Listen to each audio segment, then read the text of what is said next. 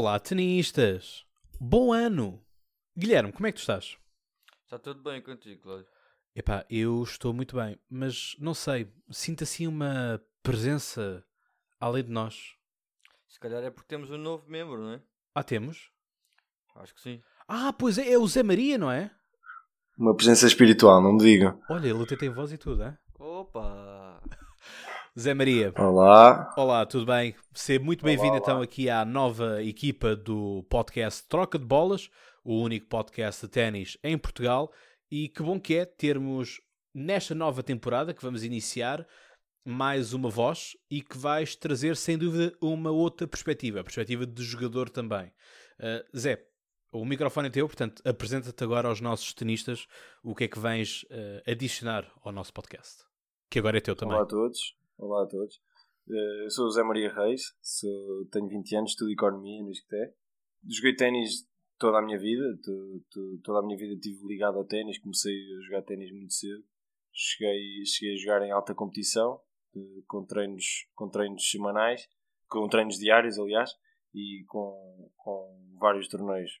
Mas, mas pronto, mas sempre estive ligado ao ténis, o ténis sempre, sempre fez parte da minha vida. Agora que estou a estudar na faculdade, sempre quis e estou a tentar fazer com que com uma maior ligação ao ténis e quero ligar-me ao, ao ténis universitário e acho que a entrada neste podcast faz, faz muito parte desse sentido de, de ligação ao ténis. Muito bem. Pronto, lá está. Eu também deixei de jogar ténis à conta da faculdade. Não havia tempo para tudo.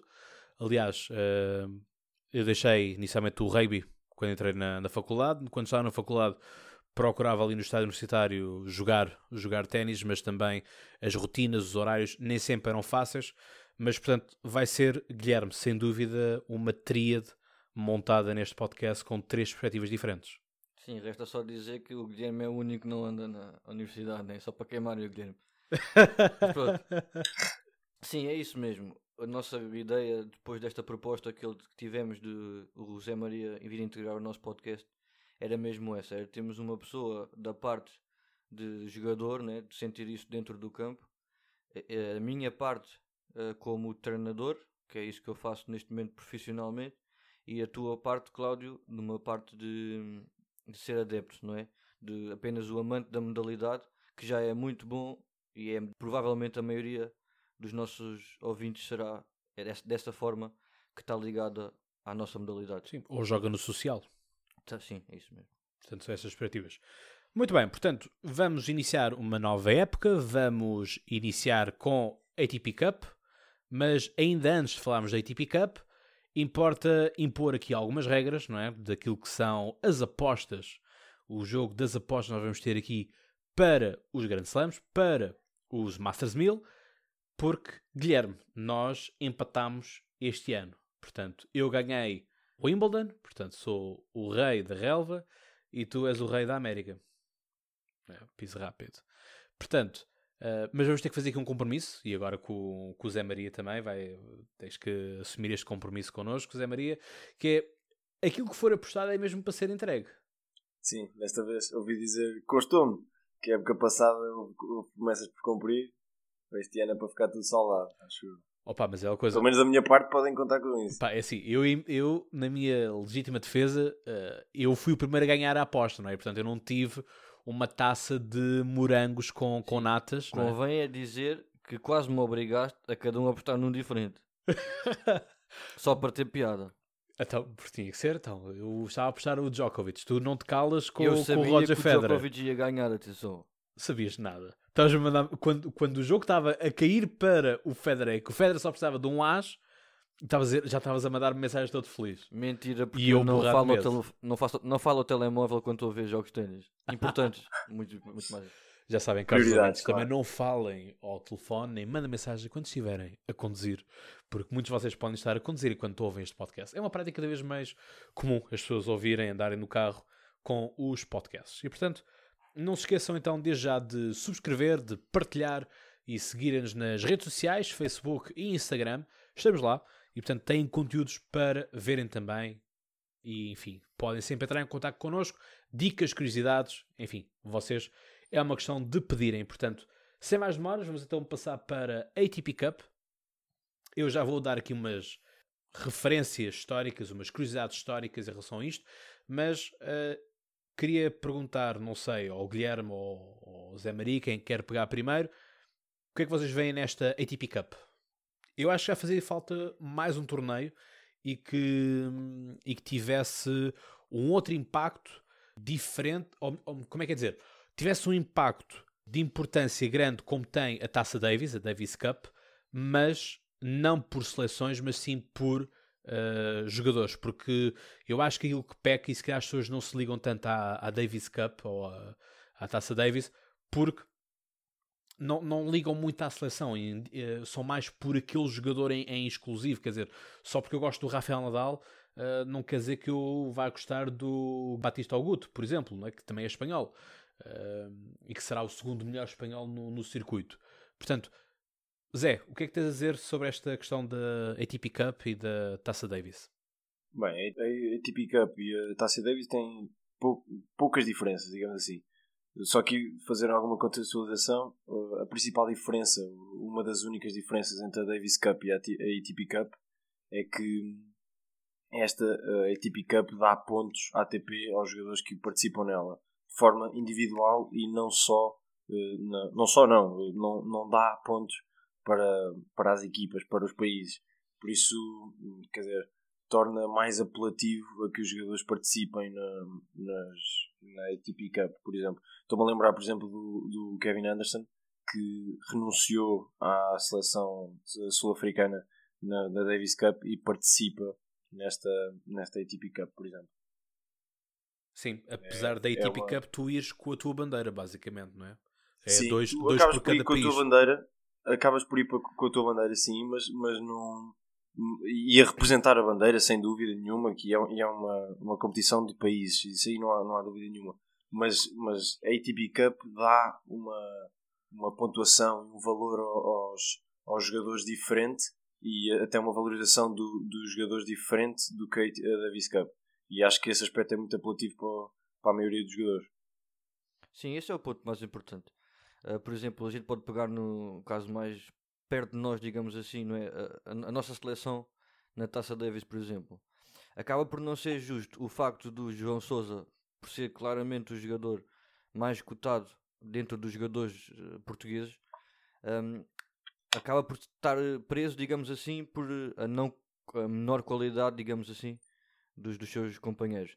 Aqui na, na, na Davis Cup acaba por, sim, lutarem pelos resultados da seleção, mas claramente cada um ter o seu próprio benefício da sua hum, performance, digamos assim, dentro do torneio e das vitórias neste, neste torneio.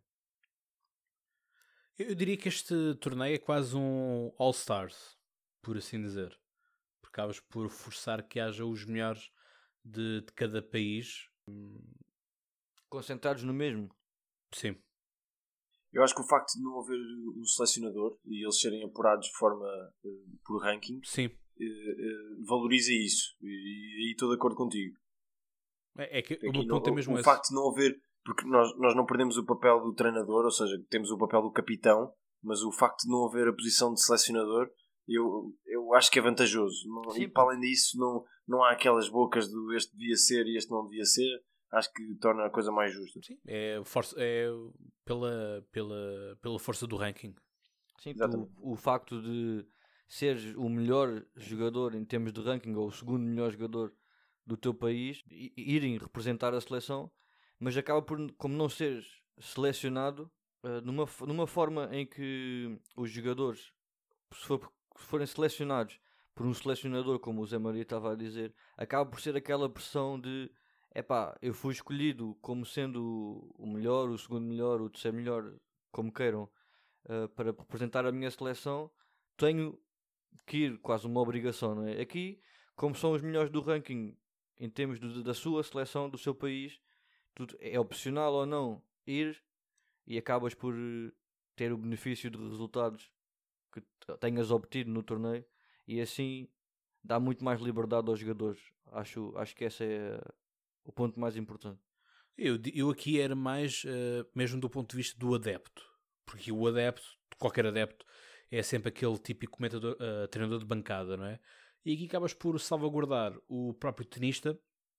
Eu acho que o próprio adepto ficará mais tranquilizado, por assim dizer, pela força do ranking, porque o ranking é a coisa mais justa que há, porque é os pontos que tu acumulaste, é a capacidade ou não que tu tens de somar vitórias e acumular pontos ao longo da, da temporada. Portanto, acho que é limpinho, limpinho, como, como se costuma dizer. Portanto, é, é muito por aí. Eh, não sei se mais algum de vocês tem algo a acrescentar antes de eu passar à, à curiosidade Não, histórica. Acho que, sim, acho que, podes, acho que podes passar. É. Da minha parte, pelo menos. Portanto, este, este torneio vai, está a ser jogado em três cidades da, da Austrália: Brisbane, Perth e Sydney. Portanto, três uh, cidades, inclusive Sydney já está a ser palco por causa da, das secas que estão, que estão a acontecer.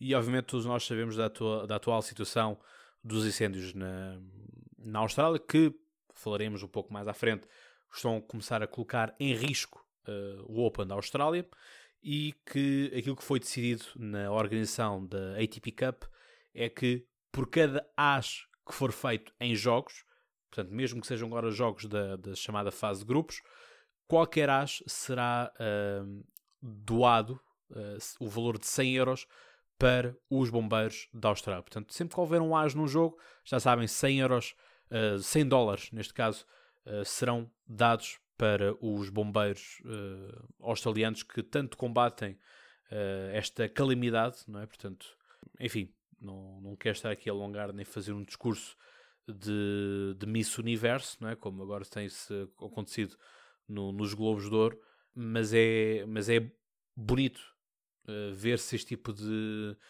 de ações e, portanto, eu acho que sempre aqueles que têm possibilidade e aqueles que, que, que, dizem e que têm a capacidade de mudar o mundo e de influenciar sobre tudo isso, acho que devem ser os primeiros uh, a chegarem-se à frente. E nós sabemos que o desporto, muitas vezes, é não só, e falamos muitas vezes, é um elevador social em que pessoas de estratos sociais inferiores conseguem encontrar o rumo da sua vida, conseguem encontrar um objetivo para subirem na, na, na sociedade, não é? o tal elevador social. Isto acontece com todos os esportes e, portanto, acho que o desporto deve ser sempre o primeiro a chegar-se à frente pelos milhões que movimenta publicidades, jogos, rankings, enfim, tudo o que está uh, envolto. Portanto, acho que é, que é muito bonito se ver uma, uma atividade destas. A juntar a isto, portanto, quem foi o porta-voz da notícia foi Nick Kyrgios, uh, portanto, o maior australiano atualmente, enfim, com, com uma, grande, uma grande personalidade, como nós já falámos uh, nestes uh, episódios do, do, Troca de Bolas. O que importa aqui é que o próprio Nick Kyrgios vai mais além e diz que qualquer as que ele faça no circuito ATP no hemisfério sul, portanto abaixo da linha do Equador, cada as que ele fizer vai doar 200 dólares também para os bombeiros australianos. Gostava de ouvir agora também vocês, o que é que vocês têm uh, a dizer sobre isto? Eu posso, eu posso agarrar nisso.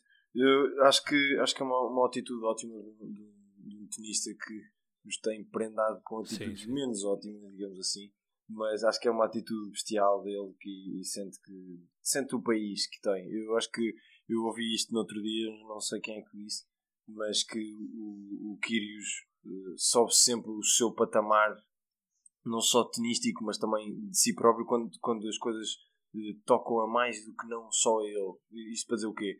Quando, quando nós vemos a atitude dele quando é a Lever Cup e é sempre o mais comprometido, nós vemos agora na Davis Cup e foi sempre um grande comprometimento com, com, com as suas causas, digamos assim, e é mais uma prova disso mesmo, e, e isso valorizo imenso isso e acho que tem, tem imenso valor por isso. Se, se, lhe tiro, se lhe tiro valor às vezes por algumas atitudes mais patéticas, digamos assim, que, que ele toma em campo e fora dele, acho que devemos aplaudir estas também. Que, que acho que é de louvar este tipo de atitude. Sim, não há muito mais a dizer. Sem dúvida que é uma boa, uma boa causa que estamos, está a ser defendida, dadas estas catástrofes que têm acontecido em Austrália. E, e é isso mesmo. Cada vez temos que ver que a condição humana é mais importante do que seja o que for. Isto também vai ser um bocado pegado do que a gente vai falar a seguir sobre, sobre o Australian Open. É, e é isso mesmo. Podes já dar eh, seguimento ao Australian Open se quiseres. Sim, pá. É, é sem dúvida um dos um dos problemas que, que mais nos assustam, não é? Digamos assim, porque se realmente estas condições não melhorarem, o que é que a gente pode esperar do Australian Open? É como, por exemplo, o Novak Djokovic já disse uh, há, uns, há uns dias atrás que se obviamente que fazer tudo o possível para que não seja adiado um dos torneios mais importantes, um dos quatro mais importantes do ano, mas se as condições afetarem a saúde dos atletas, é pá, não há muito mais a dizer, não é? A preocupação está lá, as condições não estão fáceis, de dia para dia vemos tudo a, a piorar, e até, por exemplo, o primeiro-ministro uh, australiano, penso eu, já falou disso, que já aconteceu muita coisa má e, e, terrível, não é? Mas que os piores tempos ainda podem estar para vir, não é? Sim. E por isso acho que tudo tem a ver com as condições serem possíveis ou não para que o torneio aconteça. Se, se mete em risco a saúde e a, condição física dos atletas ou se, dadas as circunstâncias, consegue ser possível, de forma razoável, digamos assim, que tudo funcione com alguma normalidade. Os organizadores da prova já disseram que, isto para também dar aqui mais uma chega, digamos, os organizadores da prova já disseram que à partida vão estar reunidas as condições para que ele não seja adiado, não é? Convém dizer, o Australian Open tem três campos com teto amovível e eles dizem que conseguem uh, tranquilizar e, e amenizar uh, os problemas atmosféricos de, no, nos cortes, ou seja, não, não pôr em causa a saúde dos atletas. Vamos ver se, se será suficiente isso e se, se pois, só que o problema aqui é que isto não se joga unicamente com os jogadores, não é? Que se tu, tu podes ser o maior do mundo, mas se vais jogar para uma plateia que não existe, quer dizer, qual é que é o gozo?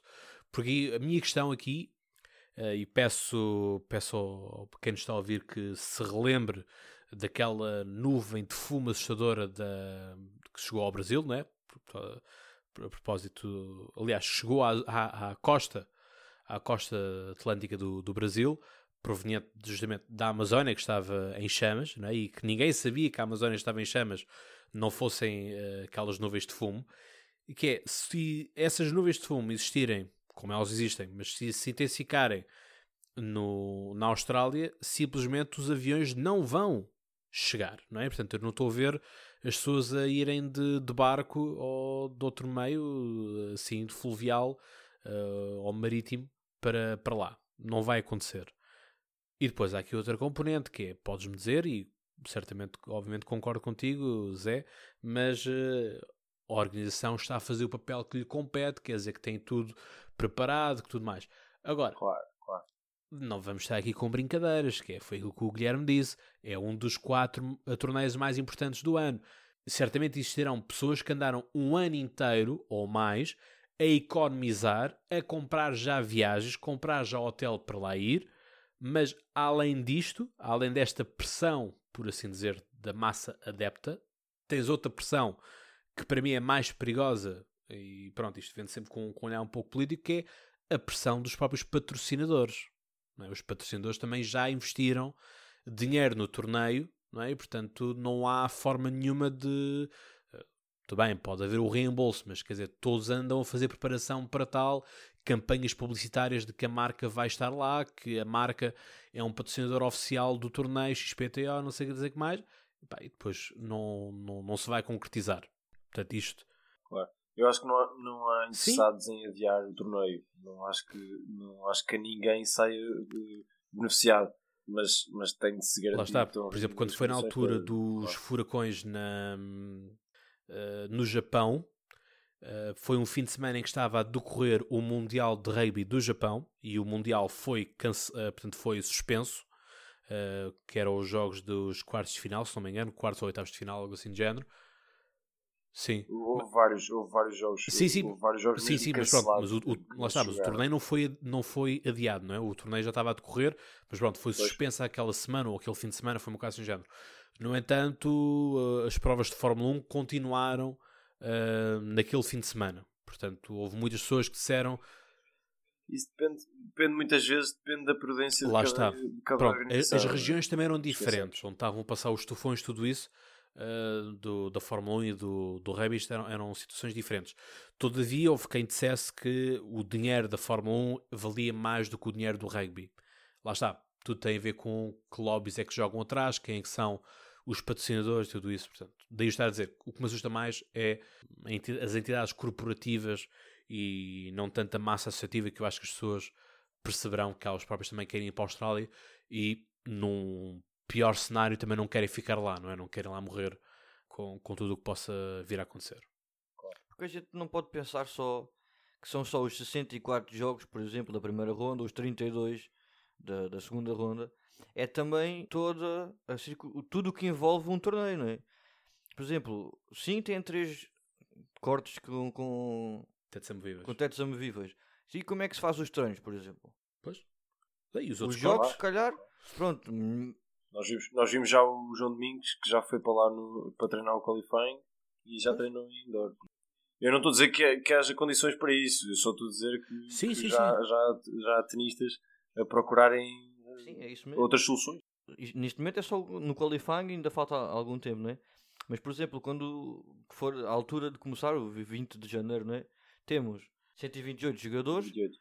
f- masculinos, 128 jogadores femininos, júniores, Staff, masculinos, femininos, staff, treinadores, apanha bolas, apanha bolas, juízes, linha, ah, juízes, da- Claro, juízes de claro, linha. a quantidade de pessoas que está à espera de Sim, saber sim. se isto é possível ou não. Sim. E tu aqui estás a jogar com dinheiro. É que não, isto não é apenas. Já, isto já não estamos a entrar na cena desportiva, é mesmo o dinheiro. E se juntas, e se juntas a, a variável Sim. público, acrescentas Sim, porque isso. já muitas pessoas compraram o bilhete é? antecipadamente. E o bilhete não só do estádio, mas também de avião e de hotel. Claro. Portanto, Claro, é, claro, é- claro. é mesmo por aí. Aliás, eu acho que o troca de bolas ia lá. Acho que vamos usar esta desculpa para não ir. Sim, sim, sim. Sim. Ah. Vistas as condições, epá, se calhar é melhor não arriscar. É, é melhor. Eu, eu vou, vou já ligar para, para ver se consigo o reembolso. Muito bem. Esperemos sim, que, é isso que, mesmo. que a ATP não, não, nos, não nos chateie a cabeça. Ora bem, portanto, hum, vamos começar. eh, portanto, a partir de dia 20 de janeiro, vamos ter eh, o primeiro Grand Slam. não é? Vamos ver? É um pouco, um pouco por aí, mas é para. hum, Antes, in- vamos, vamos acreditar, Vamos vamos, acreditar esperar que sim, que a situação também. e não, não apenas aqui de uma forma egoísta pelo desporto, mas mesmo pelo bem de toda a gente, natureza, pessoas, que, que a situação também. Claro, claro que sim. O Australian Open realizar-se era, era sinal que, que as coisas estão a correr melhor. E isso, só isso já é. já é Claramente, claramente. Todos E, portanto, antes de passar aqui à, hum, àquilo, que vão, àquilo que vão ser as regras, as regras do, dos coisas, porque eu acabei por eh, dizer porque é que nós tínhamos que colocar as regras, mas não adiantei eh, ainda o, o que é que vai, em que é que isso vai materializar, não é? Portanto, dar aqui uma curiosidade histórica que o Australian Open chegou a jogar-se durante muito, muito tempo em relva. Só que lá está, como uma das marcas que nós sabemos do Australian Open é o calor, ao ponto de já aconteceu haver borracha a, a queimar, haver o piso também a queimar, a, a derreter e tudo mais, e, e lá está, terem que haver paragens, paragens de jogos e de refrescar e tudo mais.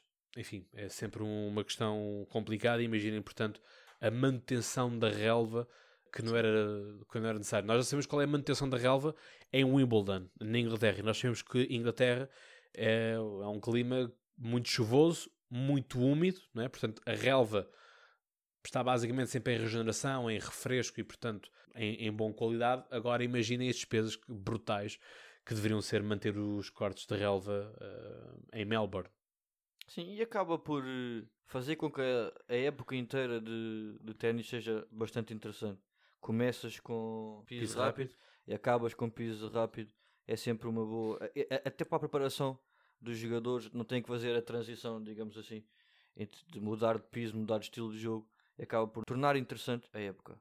Sim, é bom, é, acho, que, acho que faz sentido, até porque até dá-nos uma possibilidade de, de comparar o, aquilo que era que foi os finais, ou que são os finais da época de, de- com os inícios da época, e isso Até é sempre porque, hum, enfim, corrijam-me se eu estiver errado, mas tecnicamente o, o piso rápido é aquele que tem menos, ou seja, não há. Se calhar é o jogo mais puro no sentido de que o campo não é vivo. Não é? o, para mim, o campo que é mais vivo é o da terra batida, não é? que a bola vemos muitas vezes a mudar de, de direção. Na relva vemos jogadas mais rápidas, não é? a bola circula muito mais rápido. Aqui o piso, piso rápido é, acaba por ser mais neutro. O piso rápido Sim. acaba por ser um pouco intermédio.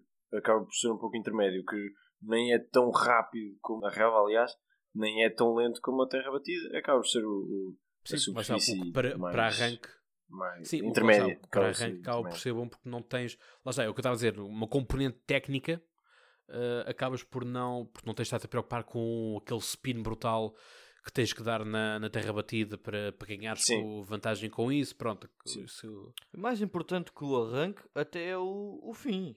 Porque uhum. ao, ao, final de uma época muito desgastante ao longo de todo o ano e todos os torneios já efetuados, acabar de uma maneira mais soft, digamos assim, em piso rápido, acaba por também manter a consistência, manter a, a qualidade e assim tornar mais interessante esta competição entre os próprios jogadores. Sim, estou completamente Muito bem. Então vamos então definir aqui as regras, meus meninos, e vocês virão dizer se concordam ou se não concordam comigo. Uh, se não concordarem, eu desligo os microfones. Portanto, portanto isto aqui é uma democracia musculada, como se costuma dizer. Portanto, uh, regras de apostas no, para todos os torneios que nós vamos trazer aqui para, para a troca de bolas. Só podemos escolher um dos Big Three, isto é, Novak Djokovic, Rafael Nadal e Roger Federer. E já agora, dizendo isto da ordem correta, Rafael Nadal em primeiro lugar, o meu grande Rafael Nadal. Não em podes falar. Em segundo lugar, Novak Djokovic. Não sei se aqui há alguém que seja adepto do Djokovic. Não, ninguém, ninguém gosta de sérvios. Pouco. E em terceiro lugar, em último lugar neste pódio, não é? Porque enfim, tem, o último lugar tem que ser ficar para alguém. O mítico Roger Federer, um grande amigo aqui do, do Guilherme Correia. Vamos ver se ele este ano dá algum, algum prémiozinho. Achas? Algum grande slam. Ah, espera, mas este ano temos ano especial porque temos ainda Tóquio 2020. Os Jogos Olímpicos. Ah, é verdade. Esse é o torneio que o Federer vai... componente. As fichas do Guilherme estão todas em Tóquio.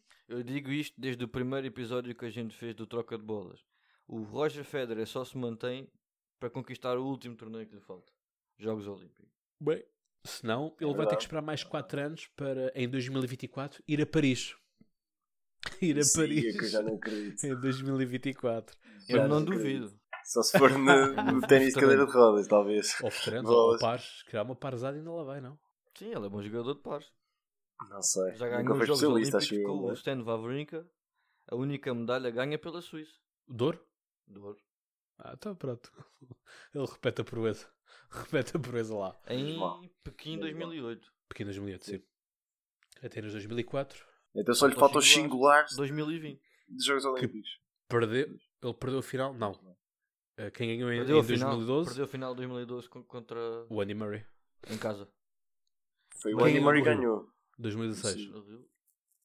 Murray? Os Jogos Olímpicos do Rio 2016. Murray ganhou dois anos seguidos. Foi? Ok. Pronto. Do, dos Jogos Olímpicos do, os Jogos Olímpicos do Rio não foram assim grandes espingarda, para ser muito honesto. Os Jogos Olímpicos de Tóquio é, é piso rápido. É uma boa pergunta, por acaso é também estava a pensar nisso. Não, tem, não sei. Não tem escola do ah, resto. o torneio de Tóquio. Eu também acredito que seja piso rápido. Mas uh, pronto, enquanto, enquanto então o Gui vai fazer aqui a pesquisa enquanto nós continuamos. Portanto, já viu dizer que só podemos escolher, cada um de nós, um dos Big Three.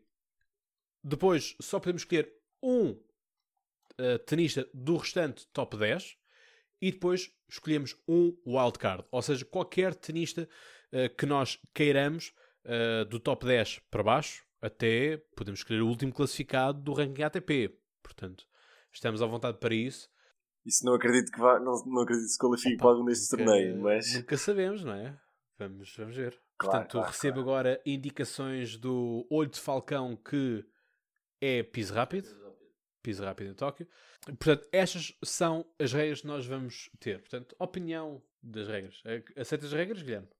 Aceito, aceito. Muito bem. Zé, vamos a jogo. Eu vou-vos limpar isto com uma facilidade. Oh, isto é, é muitos anos a jogar online.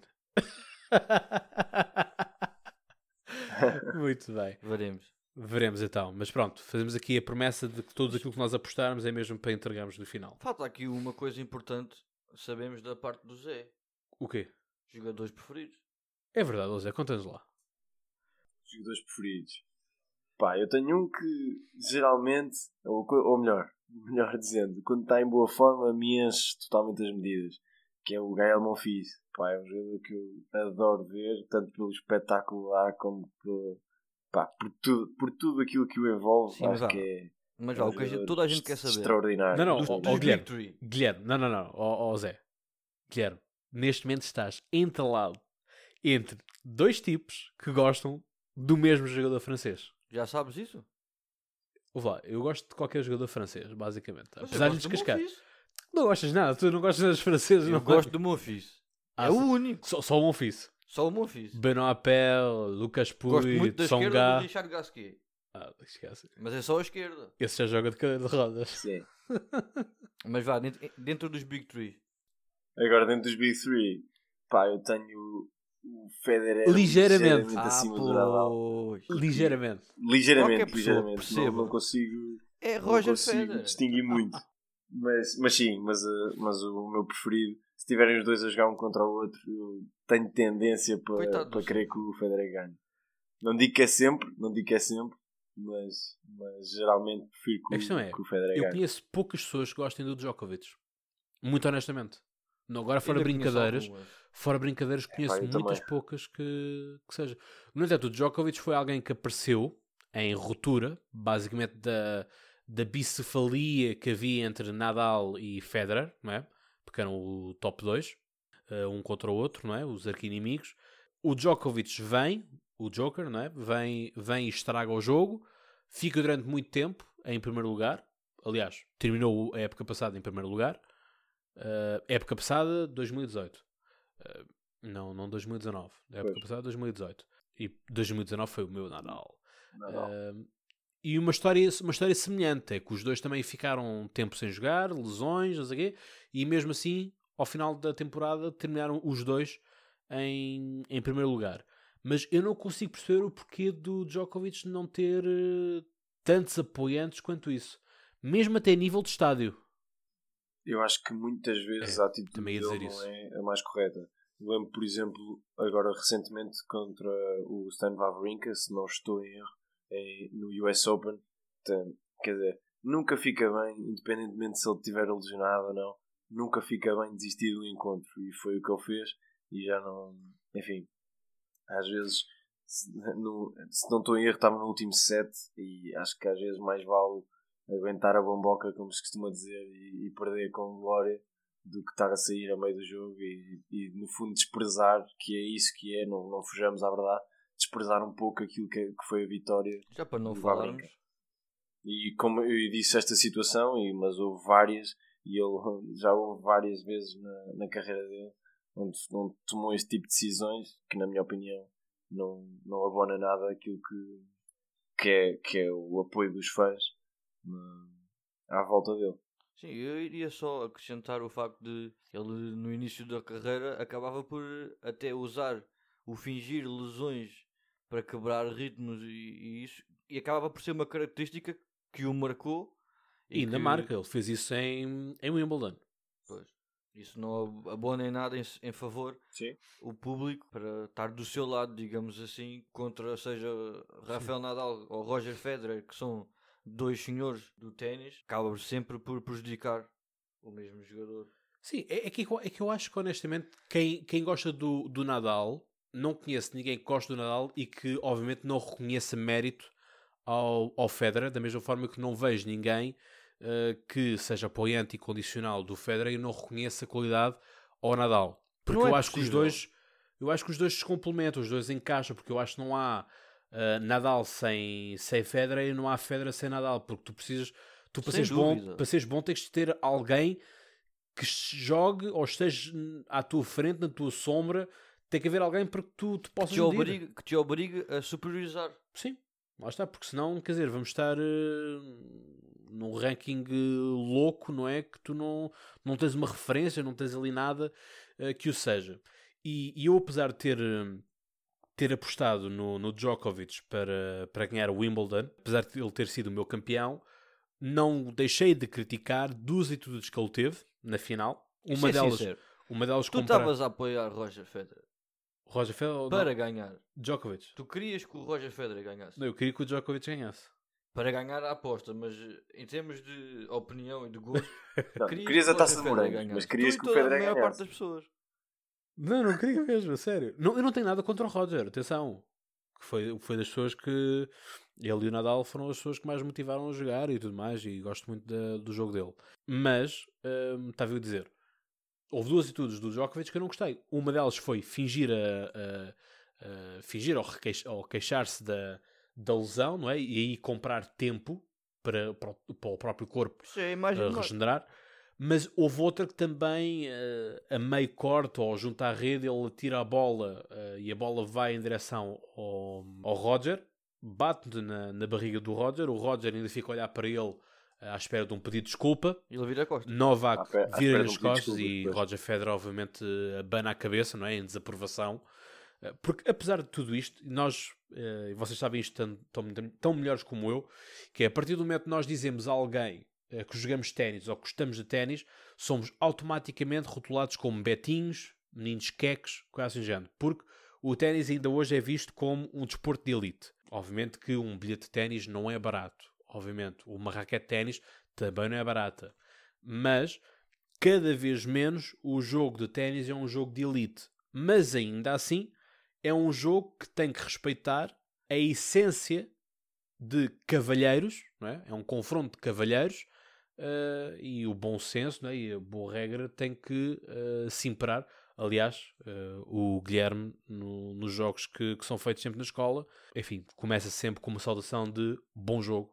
Não é? Portanto, este tipo de, de respeito e, e valores que o, que o desporto, todos os desportos devem inculcar, eu acho que o ténis, tendo ainda essa presença elite, elitista como tem o golfe, acho que deve, deve ser eh, respeitado, não é? Porque lá está, se temos a regra em Wimbledon, temos de jogar todos de branco, então acho que também temos de ser todos bons meninos.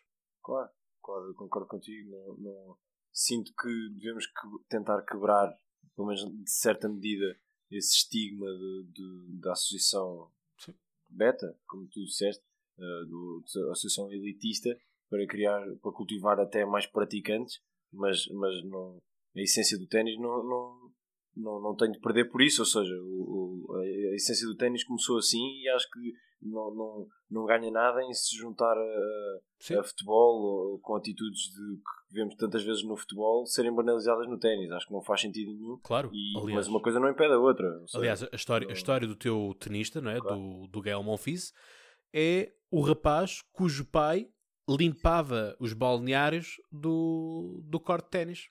Sim, acaba por ser também a história Portanto, do à partida- O. Gael nunca teria possibilidade de pegar numa raquete. À partida. Sim, temos já alguns casos ao longo do tempo e acaba por ser bons exemplos que não é preciso, não é necessário seres viveres em con- condições muito boas para vis a se ingrar no ténis e explorar esse talento que muitas pessoas provavelmente não têm sequer a oportunidade de o experimentar.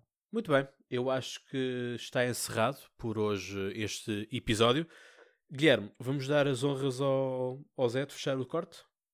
Sim, diremos só que o próximo episódio havemos de analisar os dois primeiros torneios que acabam por ser realizados durante esta semana, a a ATP Cup, como já falámos, e também o primeiro torneio, digamos assim, regular, eh, que é o, o ATP do Qatar. Eh, e havemos de falar sem dúvida sobre isso no futuro próximo. Mas por mim, sim, José Maria, estás à vontade. Tá vá, passa-lhe as chaves. Foste a última. Acho que foste a última a fechar no, Sim, no episódio. fui com certeza. Bem, então quero desejar a todos os tenistas uma, uma boa época. Espero que, desde já, obrigado ao Cláudio e ao Guilherme por me poderem, por darem o prazer de poder vir a conversar com eles durante muito tempo, espero eu. E, e espero que seja uma, uma época muito boa, cheia de, de conquistas espetaculares para o ténis português. Vamos tentar também falar um pouco mais sobre isso do que falámos da, da época passada e por isso espero que corra tudo bem e um grande abraço a todos os tenistas. Muito bem, um grande abraço e vemos no próximo episódio.